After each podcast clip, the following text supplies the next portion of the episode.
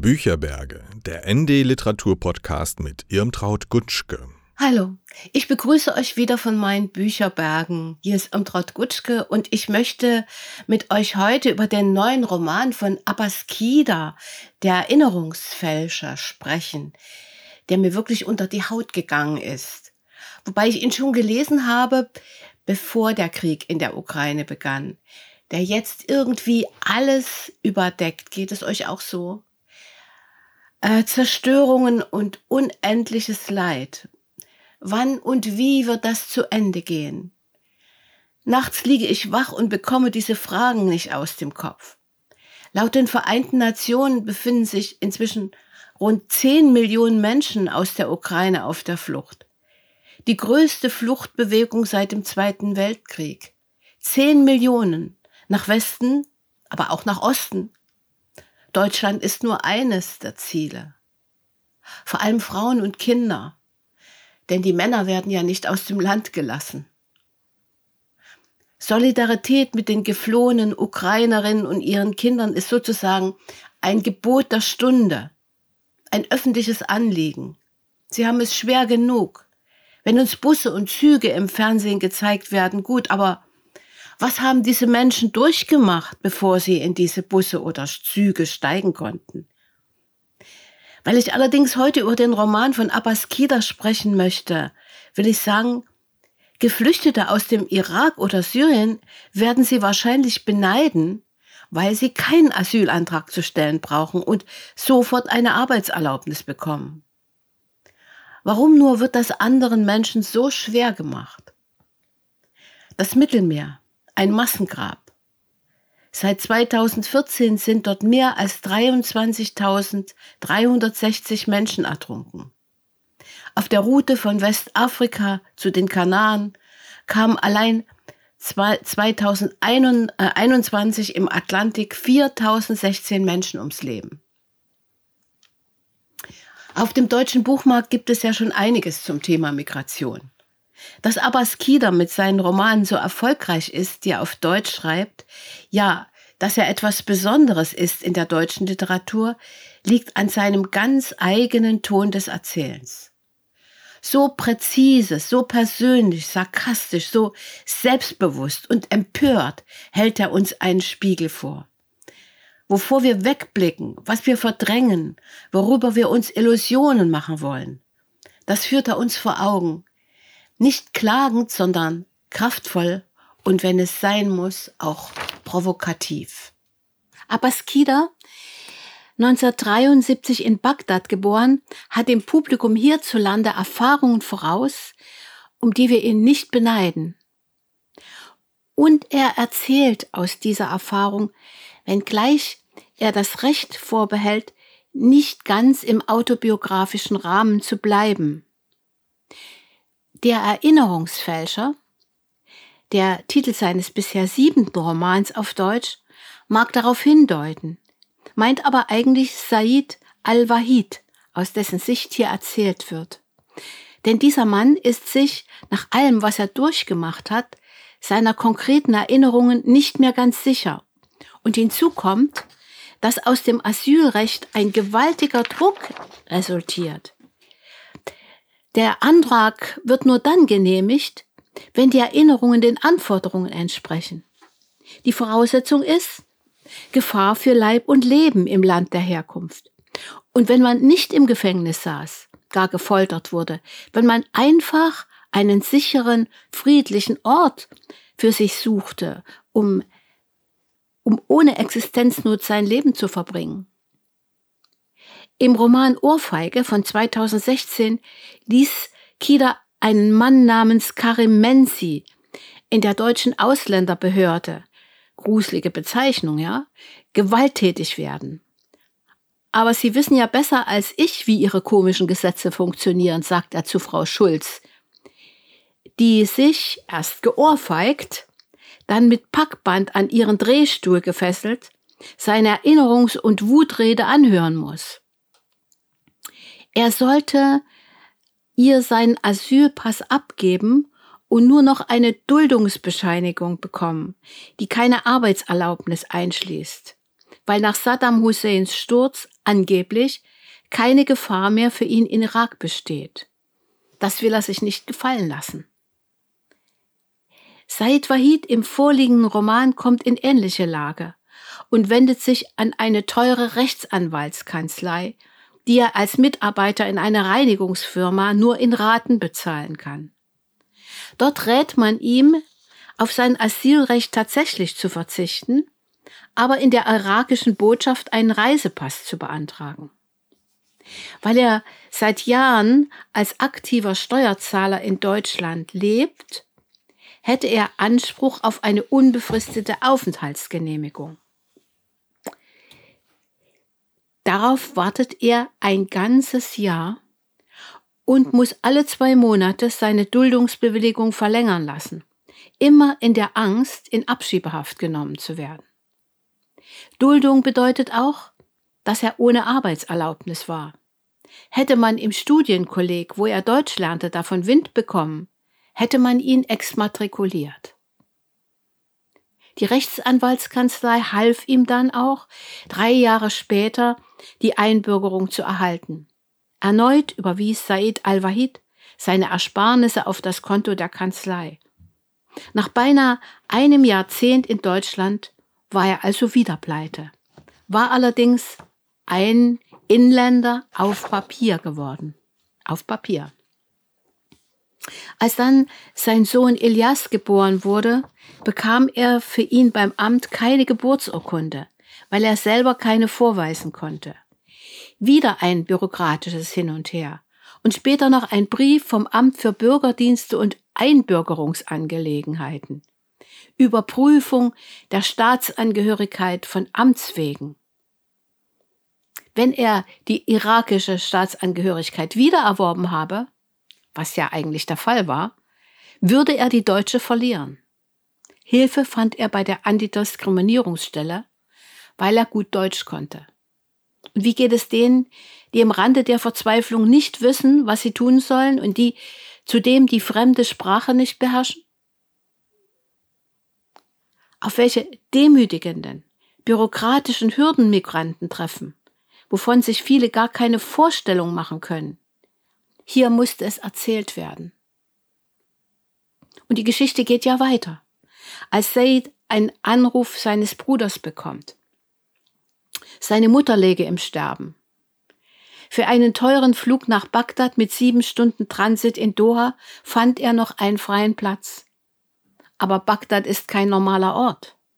Said erinnert sich, wie sein Vater hingerichtet wurde, weil er Beamter im Verkehrsministerium von Saddam Hussein gewesen war, wie er als Sohn eines Verräters beschimpft wurde und die Mutter zur zweiten Frau seines Onkels wurde.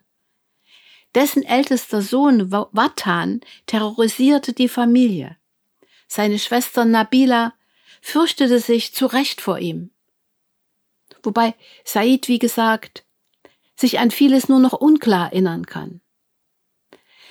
Ein deutscher Arzt empfahl ihm, sich an eine, ein Behandlungszentrum für Folteropfer zu wenden. Dort könne man mit solchen Traumata gut umgehen. Hm, typisch, dachte Said.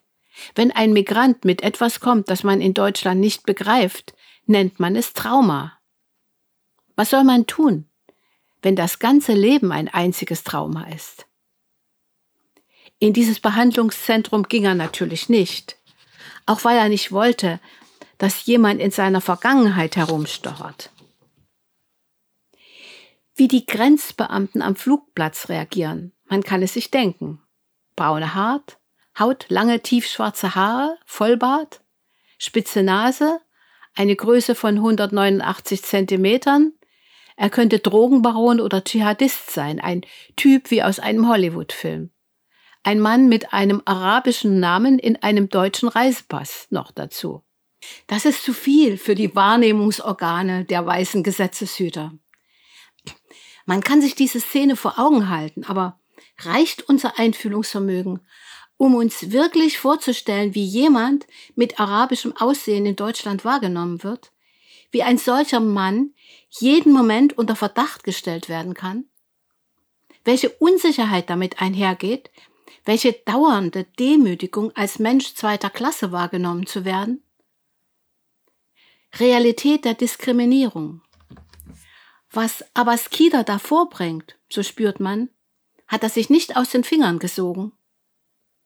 Da erinnert sich Sei zum Beispiel, wer kurz nach seiner Ankunft in München gegen eine solche Polizeikontrolle aufbegehrte, wie ihm Handschellen angelegt wurden, er sich im Polizeirevier nackt auszuziehen hatte, sie suchten sogar mit Schutzhandschuhen in meinem After und zwischen seinen Hoden nach Affen, Waffen und Terroristen und verfrachteten ihn in eine Einzelzelle, ein kleines quadratisches Loch, Boden und Wände weiß gefliest. Nach dem neuen Antiterrorgesetz nach dem 11. September durften sie ihn für vier 48 Stunden einsperren, ohne Anklage. Oder waren es gar 24 Tage? In Vor- und Rückblenden bewegt sich der Roman. Ehe Said bei seiner Familie in Bagdad ankommt, erinnert er sich an seine vierjährige Odyssee, um von dort wegzukommen und an seine späteren Mühen, seine Verwandten zu besuchen, was ihm damals als Asylberechtigter verwehrt war. Wir wissen ja gar nicht, was es alles für Umwege gibt, wie man in der Not Pässe kaufen kann, auf welche Erwartung einer trifft in seiner Heimat, der aus Deutschland kommt und wie es dort für überhaupt weitergehen soll. In dieser Heimat wollten wir nicht leben. Seids Mutter ist gestorben, ehe er eingetroffen war. Die Stadt hat sich verändert. Ein Schulkamerad erzählt Said, dass er jetzt zu einer Miliz gehört, die sich Armee des Erlösers nennt. Über solche bewaffneten Gruppen hat man ja schon mal gehört. Die sind überall. Mit seinen langen Haaren hört Said, habe er sowieso schlechte Karten. Solle besser zu Hause hocken und einen Schleier tragen. Nach der Trauerfeier rät ihm die Familie so schnell wie möglich nach Europa zu fliegen. Versuch bitte abzuhauen, bevor der Flughafen geschlossen wird. Said ist wie der Autor Schriftsteller geworden. Seine Frau Monika hilft ihm ein normales Leben zu führen. Die Wohnung hat ihnen Monikas Vater geschenkt. Sie stammt aus einer Mittelschichtfamilie und hat im Gegensatz zu Zeit nie politische Katastrophen erlebt oder jemals Geldsorgen gehabt. Hoffmann heißt sie mit Nachnamen.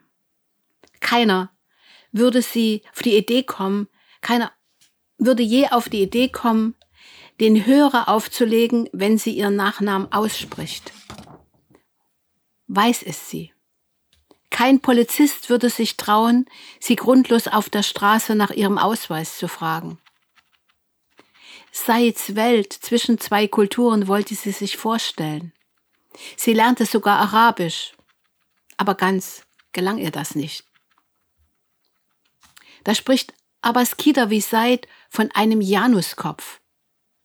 Das eine, eine Gesicht ist für alle sichtbar, zeigt sich allen so wie es sie sich von ihm wünschen. Das andere Geschle Gesicht ist verschleiert, verborgen, rückwärtsgewandt, kauert allein und freiwillig eingesperrt. Was das im deutschen Alltag bedeutet, so ein verstecktes Ich und ein sichtbares Ich zu haben, ist hier nur kurz benannt. Es wäre wohl ein Roman für sich. Aber Skider ist ein Aufbegehrender, ein Kämpfer für sein Recht. So wie er schreibt, macht er betroffen und weckt zugleich Nachdenklichkeit.